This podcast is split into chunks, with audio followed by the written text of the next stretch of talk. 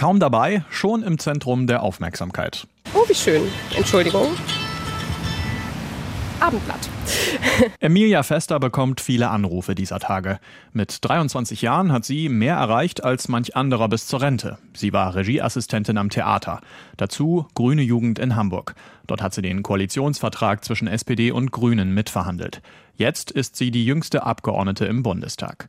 Dass sie wirklich drin ist, wusste sie erst am Morgen nach der Wahl. Ich bin irgendwann schlafen gegangen und um 7.30 Uhr aufgewacht und hatte 1000, 1500 Mitteilungen auf meinem Handy von Leuten, die mir gratulieren, Anfragen von der Presse und so mit diesem Gefühl bin ich dann natürlich auch in den Zug gestiegen, dass da irgendwie total viele Leute gerade an mich denken, meine Familie komplett am Ausrasten ist, dass es geklappt hat. Für die Neuen gibt's in Berlin viel zu tun. Einchecken im Parlament, Wege lernen, Leute finden fürs eigene Büro und Wohnung suchen.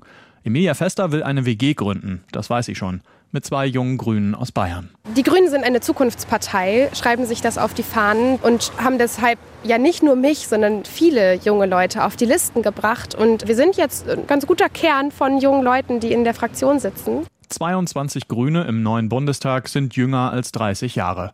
So viele Junge gibt's in keiner anderen Fraktion. Viele feiern das, aber jung, links, weiblich?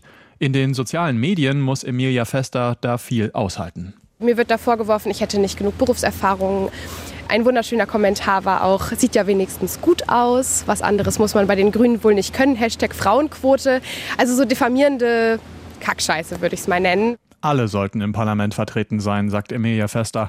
Natürlich auch junge Menschen. Für deren Rechte will sie sich in den nächsten vier Jahren besonders einsetzen. Für Klimaschutz, na klar. Und dafür, dass das Wahlalter gesenkt wird. Die letzten Jahre haben bewiesen, wie politisch die Jugend ist und dass sie nicht mitentscheiden kann über die eigene Zukunft, finde ich undemokratisch tatsächlich und da müssen wir ran. Wählen schon mit 16. Durchaus realistisch, wenn Grüne und FDP am Ende mit den Sozialdemokraten regieren.